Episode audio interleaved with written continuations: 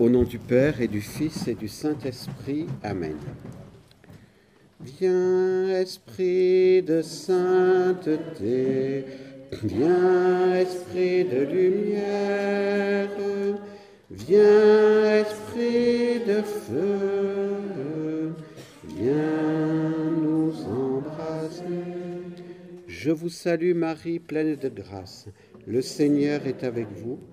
Vous êtes bénie entre toutes les femmes, et Jésus, le fruit de vos entrailles, est béni.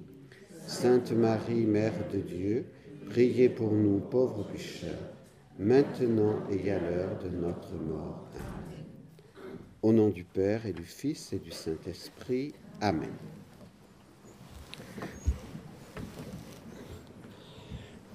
En cette solennité du Sacré-Cœur, pour nous préparer à la cérémonie des vœux perpétuels de nos frères Ignace et Martin, nous voulons approfondir avec vous ce thème important, le cœur de Jésus, source de la vie et de la mission des apôtres de l'amour, dont le Père est le fondateur et Mère Marie-Augusta est le fondement.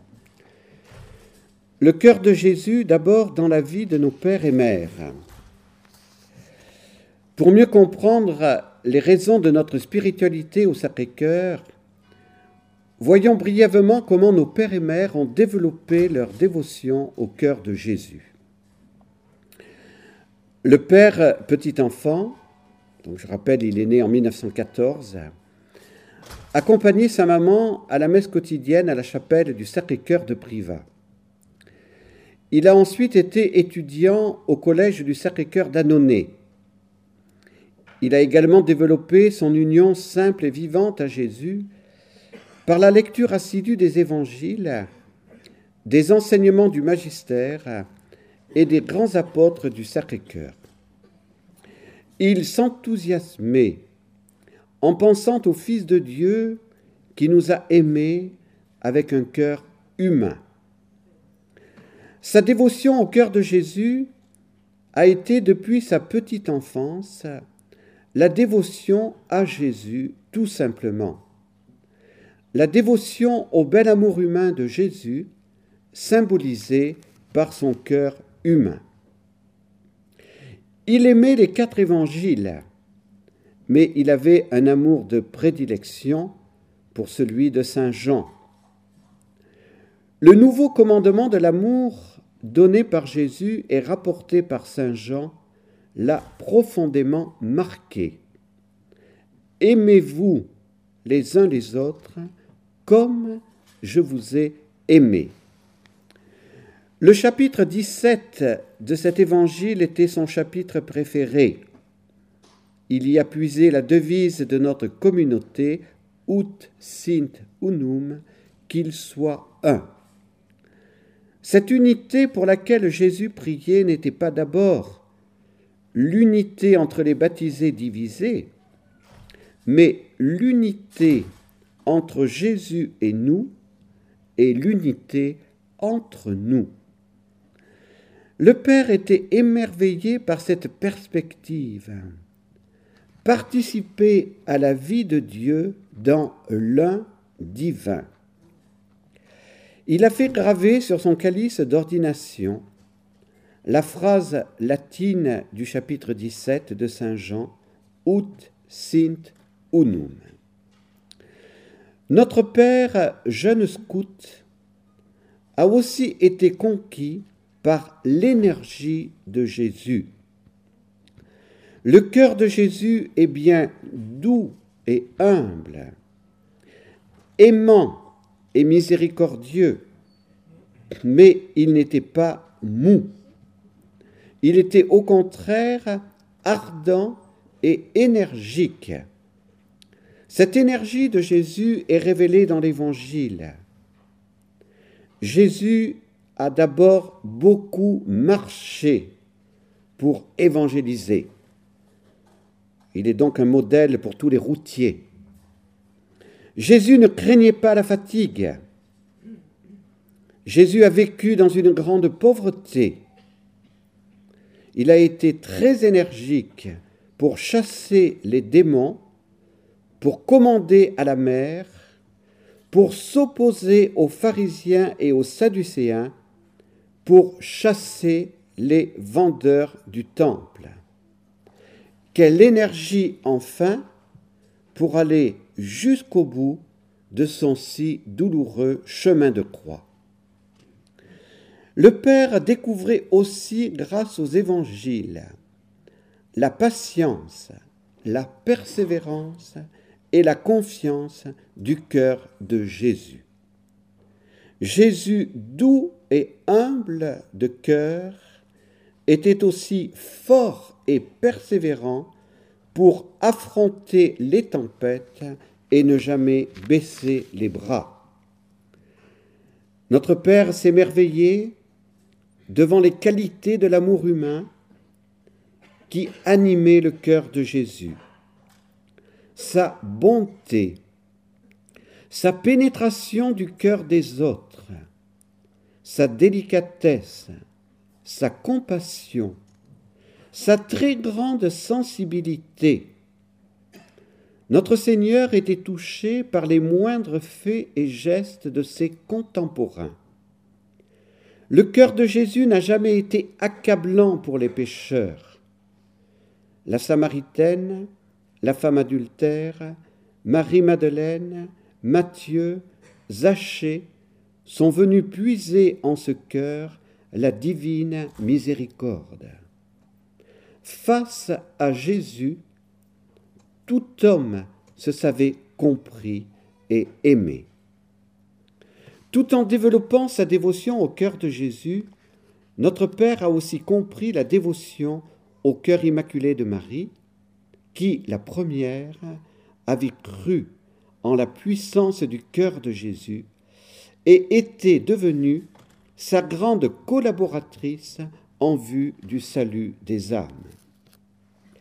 Le cœur de Jésus révélait pour notre Père l'amour de Jésus pour tous. Cet amour engendre la confiance.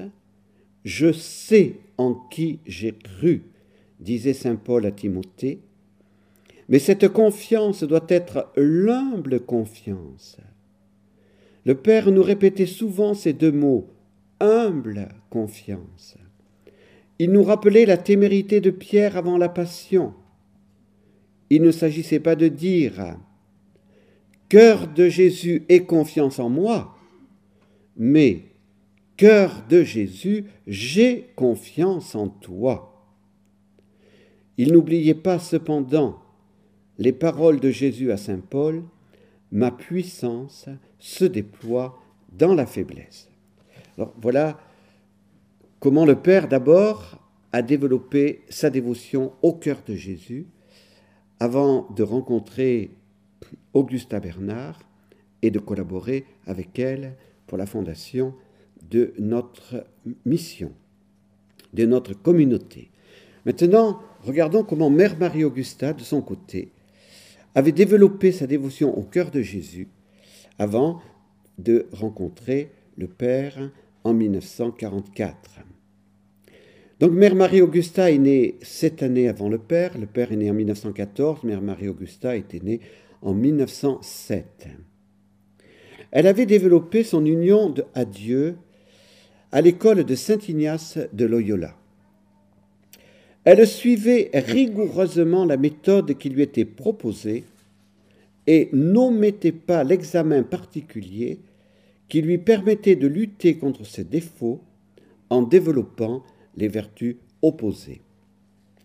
Augusta Bernard prit la décision d'entrer dans l'équipe Notre-Dame-des-Neiges, fondée par le père à Annonay, au cours d'une retraite qui commençait le 15 octobre 1944. Donc elle avait 37 ans. Il est intéressant de noter que cette retraite prêchée par un jésuite, le père Potvin, était centrée sur le Sacré-Cœur de Jésus et les exercices de Saint Ignace de Loyola. Augusta Bernard, jusqu'à ce 15 octobre 1944, désirait la contemplation pure. Le père jésuite lui fit découvrir que Saint Ignace déclarait que l'amour manifesté dans les actes et dans la communication des biens l'emportait sur l'amour de pure contemplation. De même, disait ce père jésuite, l'union produite par cet amour actif et généreux l'emporte sur l'union produite par la contemplation seule. Augusta Bernard comprit alors que l'apostolat non seulement ne nuit pas à l'union à Jésus, mais permet encore une union plus grande. Jésus, en effet, n'a pas été un pur contemplatif, mais il avait soif des âmes, il était un missionnaire et un pasteur, il est allé à la recherche de toutes les brebis, plus particulièrement de la brebis égarée. La décision d'Augusta Bernard est énergique. Me consacrer corps et âme au Sacré-Cœur de mon divin roi. Oui à la pauvreté, à l'humiliation, à la souffrance. Seigneur, je vous suivrai partout où vous irez. Vous voulez l'assaut, l'offense, j'en suis. Je promets sérieusement à notre Seigneur de me faire apôtre de son divin cœur. Je contemple au ciel tous les ardents propagateurs de la dévotion au Sacré-Cœur. Avec la grâce de Dieu, je veux m'engager à la propager à mon tour les futurs apôtres du Sacré-Cœur. D'abord, ils se formeront à l'école des exercices, ensuite, ils s'engageront dans la voie des privations et des humiliations. Puis, ils s'intéresseront à tout ce qui regarde le culte du Sacré-Cœur. Ils n'oublieront pas enfin l'apostolat de la prière ils pratiqueront le Je me sacrifie moi-même pour eux. Cœur sacré de mon Père, animez-moi. Cœur sacré de mon roi, possédez-moi. Cœur sacré de mon maître, enseignez-moi. Cœur sacré de mon guide, conduisez-moi. Cœur sacré de mon médecin, guérissez-moi. Cœur sacré de mon juge, pardonnez-moi. Cœur sacré de mon Rédempteur, sauvez-moi. Cœur sacré de mon Dieu, soyez tout à moi et moi tout à vous. Cette dévotion au Sacré-Cœur, notre Mère va la développer en remplissant sa mission de mère éducatrice des apôtres de l'amour dans sa collaboration avec le Père. Donc dans la deuxième partie, je vais développer, on peut dire dans une, dans une synthèse, d'abord la dévotion au Sacré-Cœur de Jésus avec les grands instruments que Jésus s'est choisis. Et puis nous passerons au développement de cette dévotion dans notre propre communauté. Nos pères et mères ont d'abord approfondi dans leur collaboration première, donc au début de la fondation, le développement de la dévotion au Sacré-Cœur de Jésus. L'apôtre du Sacré-Cœur était d'abord pour eux Saint Jean, l'apôtre bien-aimé, qui avait reposé sur le cœur de Jésus après l'institution de l'Eucharistie. La dévotion au cœur de Jésus à proprement parler s'est surtout développé avec Sainte Marguerite Marie et Saint Claude la Colombière. Il ne faut pas oublier de dire que celle que Jésus appelle l'héritière de son cœur, donc Sainte Marguerite Marie, était visitandine. Les fondateurs de la visitation, puisque cette année et célébrer le 400e anniversaire de la fondation de la Visitation, Sainte Jeanne de Chantal et Saint François de Sales avaient consacré leur congrégation au cœur de Jésus et aussi, je crois, au cœur immaculé de Marie. Le père Matthéo a été un grand apôtre du Sacré-Cœur au début du XXe siècle. Il est né, disait-il, sur les pentes d'un volcan entre le, le, Pérou et le Chili. Son tempérament volcanique fut conquis par le cœur de Jésus à Paray-le-Monial, et il prêcha avec flamme pour que ce Sacré-Cœur soit intronisé dans les familles. Si vous allez à Paray-le-Monial, à la chapelle de la Visitation, sur la fresque qui représente l'apparition de Jésus à Sainte Marguerite Marie, il y a à côté les grands apôtres du Sacré-Cœur et donc il y a le Père Mathéo. Nos pères et mères ont puisé dans un écrit du Père Mathéo vers le roi d'amour. Sainte Madeleine Sophie a aussi été un instrument important du développement de la dévotion au Sacré-Cœur.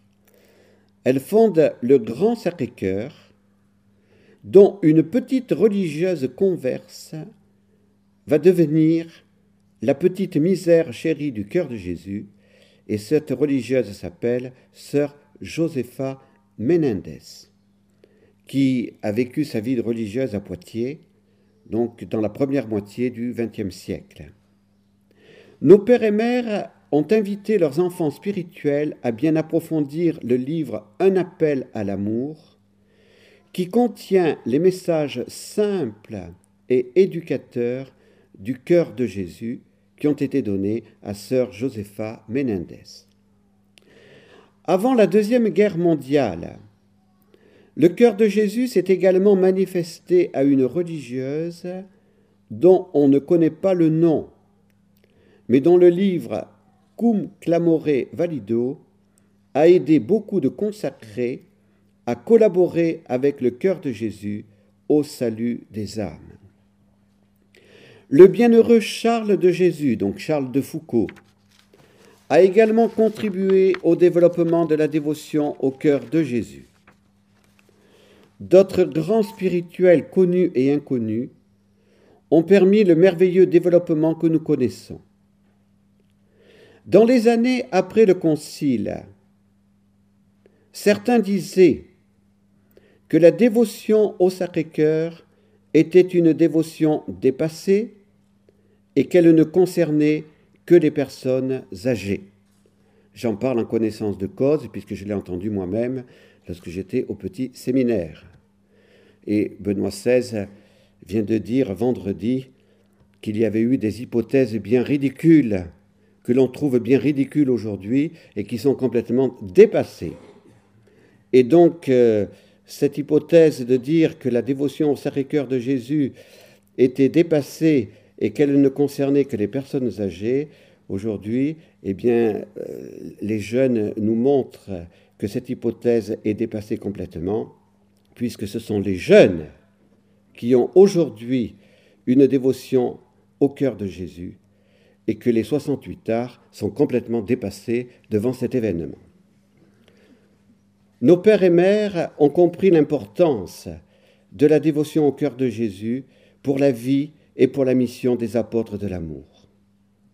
Ils désiraient donc que leurs enfants spirituels puisent dans les approfondissements des apôtres du Sacré-Cœur pour une compréhension plus profonde et plus explicite de son amour, de sa souffrance, de sa soif de l'amour des cœurs humains et de ses désirs de former des apôtres qui, par la réponse à son amour, vivifieraient l'Église et enflammeraient l'humanité tout entière. Nos pères et mères désiraient que les membres de la famille Domini désirent de tout leur cœur être de ces apôtres du cœur de Jésus.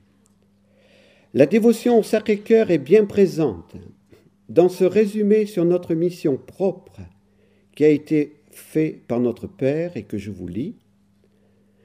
La vocation des membres de la famille missionnaire de Notre-Dame est donc l'appel à la vie évangélique selon le charisme propre de la communauté pour que, à l'école de la perfection de la charité, ils s'attachent au cœur de Jésus et malgré leur misère et leur faiblesse, guidés et fortifiés par le cœur immaculé de Marie, ils soient des instruments de son amour sauveur et sanctificateur, principalement selon le charisme de la communauté par l'éducation spirituelle.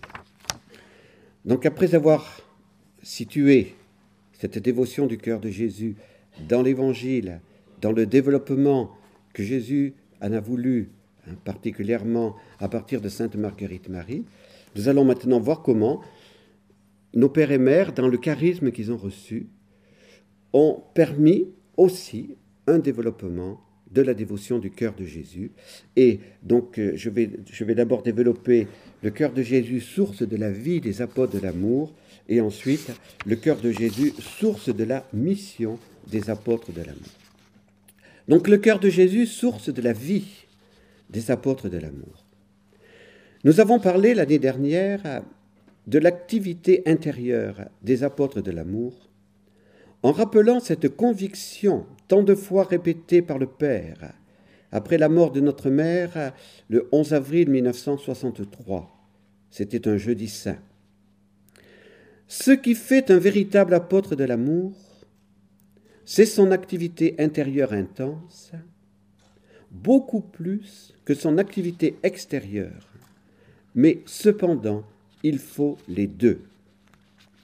La vie des apôtres de l'amour, c'est donc d'abord et avant tout la vie d'union à Dieu en et par Jésus.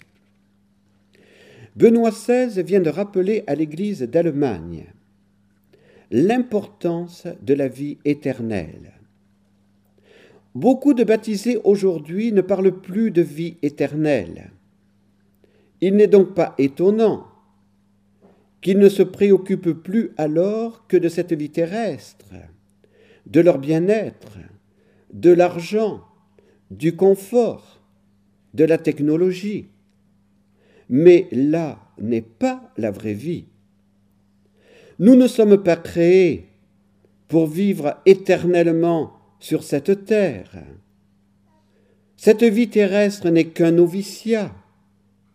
Le noviciat à la vie éternelle dans le ciel. Mais comme le dit Saint Jean, nous participons déjà à la vie éternelle par la grâce de Dieu. La source de la vie des apôtres de l'amour est donc le cœur de Jésus qui, selon l'évangile selon Saint Jean, appelle ceux qui ont soif de la vraie vie, si quelqu'un a soif, qu'il vienne à moi et qu'il boive celui qui croit en moi. Nous reprendrons cet évangile cet après-midi pour les vœux de nos frères. Cet appel de Jésus trouve son éclaircissement dans le dialogue de notre Seigneur avec la Samaritaine. Qui boira de l'eau que je lui donnerai n'aura plus jamais soif. L'eau que je lui donnerai deviendra en lui source d'eau jaillissant en vie éternelle. Dans le discours du pain de vie, Jésus précisera encore Je suis le pain vivant, descendu du ciel. Qui mangera ce pain vivra à jamais. Cette union à Dieu dans notre spiritualité est particulièrement réalisée par l'union au cœur de Jésus et au cœur immaculé de Marie. Nous devons apprendre, disait le Père et Mère Marie-Augusta, le recueillement, l'union de notre cœur au cœur de Jésus. Nous ne devons pas avoir peur de nous approcher de Jésus, pour que son cœur sacré tout aimant réchauffe notre cœur.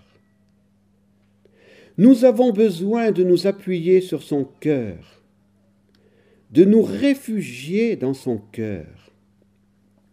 Lorsque l'on est excédé, harassé de soucis, de fatigue, si l'on se réfugie dans le cœur tout aimant de Jésus, on n'y trouve que ce que l'on y a toujours trouvé, l'amour. L'amour abondant et brûlant et consumant, donc reposant. Il ne faut pas avoir peur également de se noyer dans le sang du cœur de Jésus si aimant.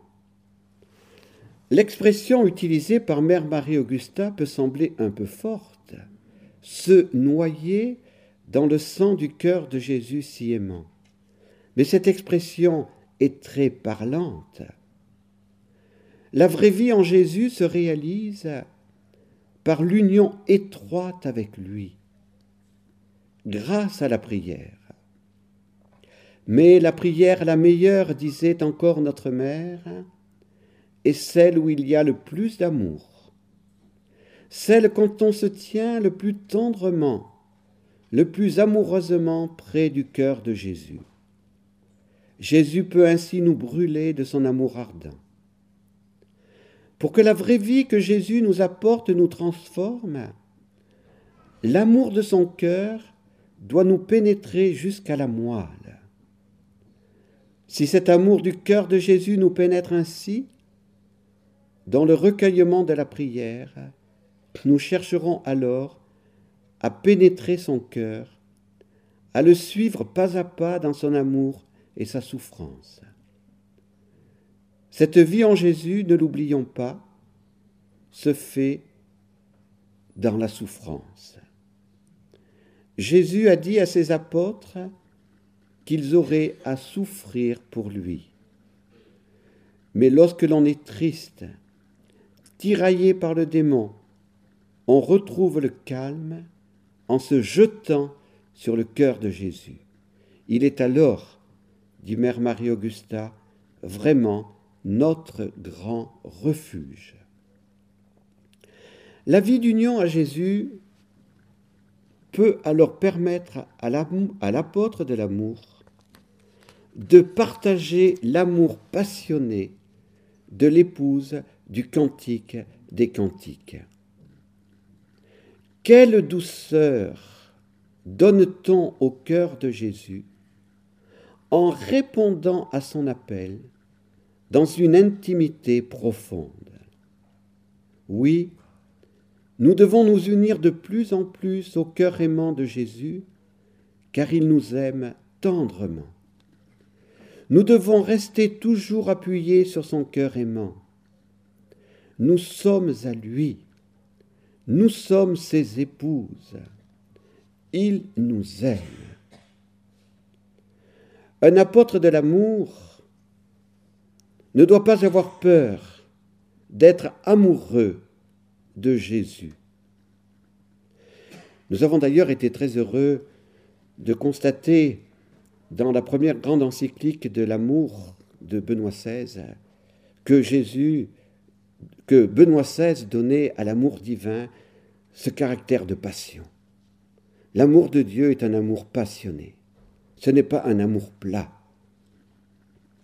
Eh bien, l'apôtre de l'amour amoureux de Jésus se doit de consoler le cœur de Jésus, car c'est le cœur de notre époux.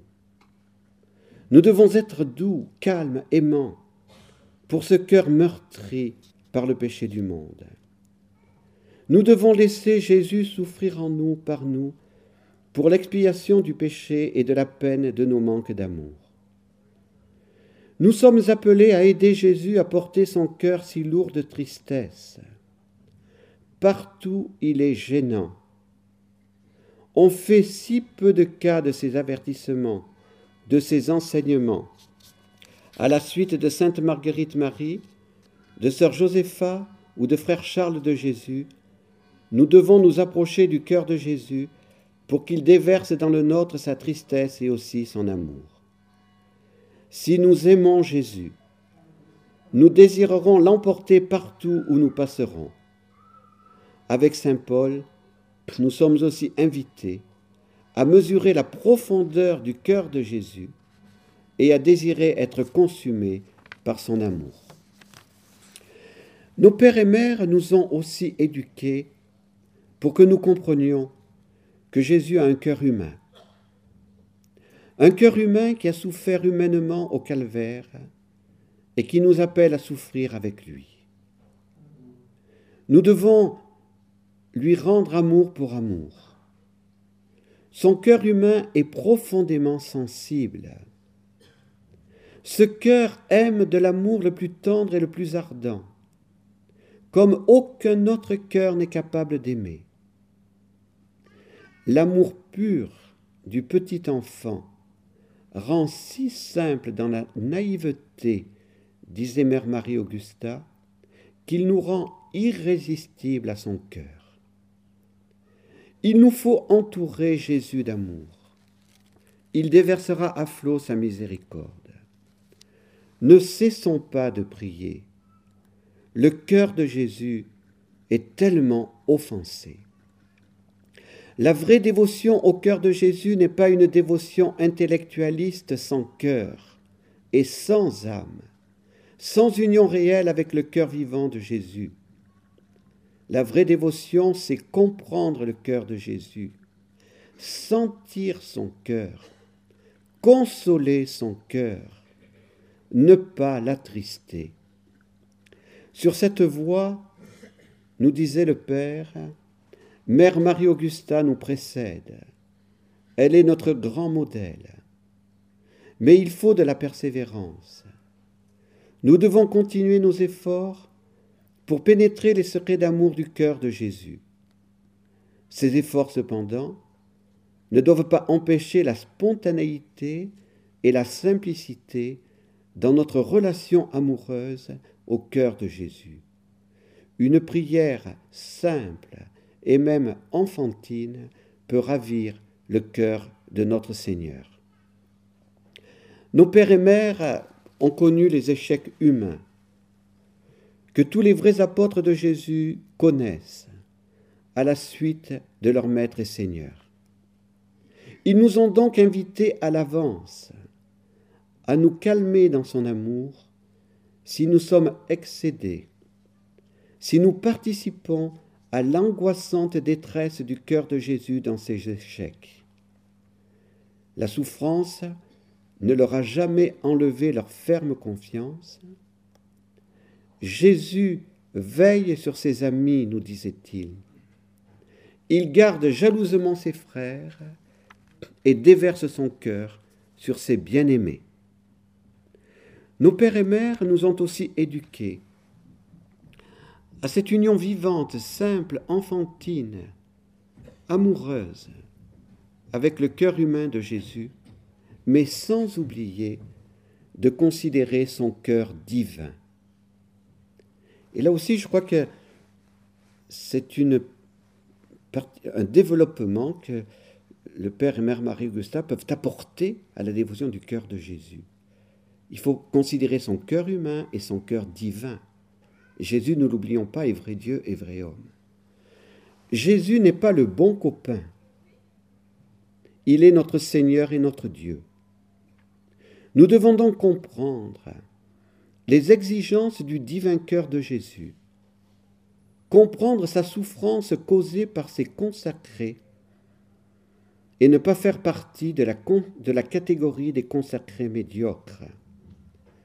Nous devons aller plus loin encore que par notre tendresse pour le divin cœur, nous en ressentions les remous de souffrance suraiguë qui l'inondent, et que nous y participions de plus en plus.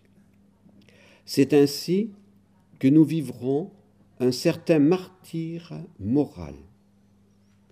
Ce que, ce que vient de révéler Benoît XVI dans l'avion le conduisant à Fatima actualise notre spiritualité notre pape vit vraiment un martyr moral devant la tempête intérieure qui secoue l'Église par la révélation de graves scandales de certains de ses ministres.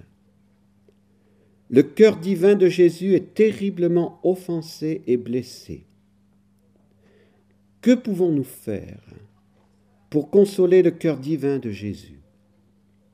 Les élans de générosité, nous disent notre Père et Mère, réchauffent son cœur divin.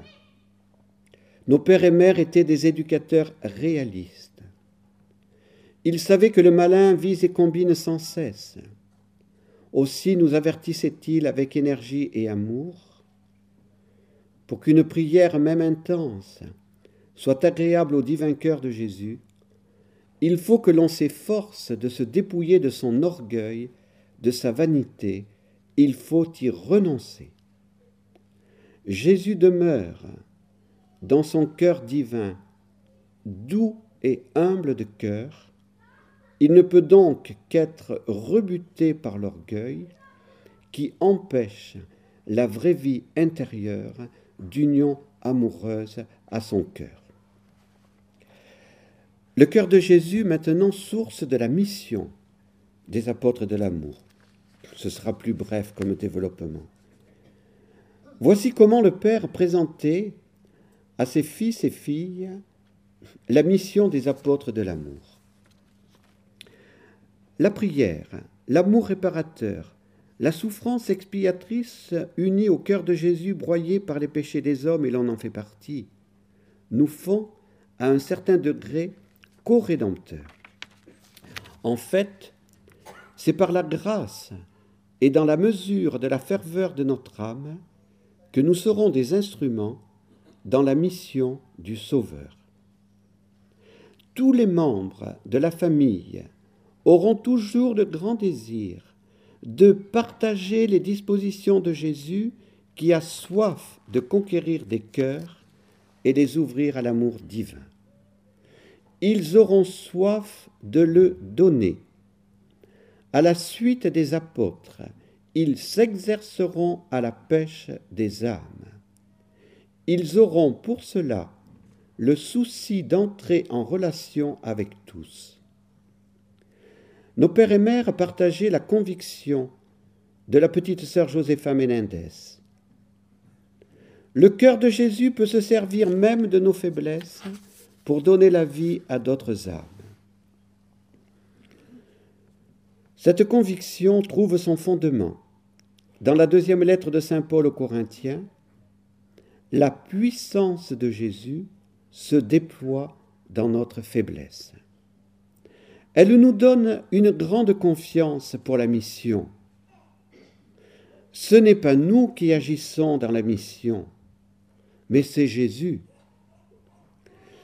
Nos pères et mères ont accepté d'être fondateurs et fondements de notre famille missionnaire parce qu'ils avaient la conviction que ce n'était pas leur œuvre, mais c'était pour le salut des âmes et pour son cœur que Jésus bâtissait, par les pauvres instruments qu'ils étaient bien conscients d'être, notre maison religieuse. Le Père nous a dit et répété que nous devions imiter Mère Marie-Augusta pour exercer notre mission elle comprenait que Jésus voulait vibrer dans les âmes. Dans tous ses contacts, elle s'efforçait d'aider les personnes à être disponibles, à approfondir l'amour, le cœur de Jésus qui les aime tant. Il ne faut pas avoir peur d'entraîner au sacrifice. Regardons comment la Vierge Marie a su entraîner les petits-enfants de Fatima. La mission des apôtres de l'amour, c'est aussi de provoquer au moins des élans d'amour, même non persévérants, mais doux au cœur miséricordieux et tout aimant de Jésus. Le Père a été notre grand modèle pour provoquer ces élans d'amour non persévérants. Il a prêché pendant 51 ans dans cette paroisse de Saint-Pierre de Colombier, avec flamme, conviction et persévérance sans jamais se décourager. Et je regarde s'il n'y a pas quelqu'un de Saint-Pierre de Colombier, mais euh, il y, a toujours une exception qui confirme la règle. Il n'a pas eu la joie du Saint curé d'Ars. Il n'a pas vu la conversion de sa paroisse.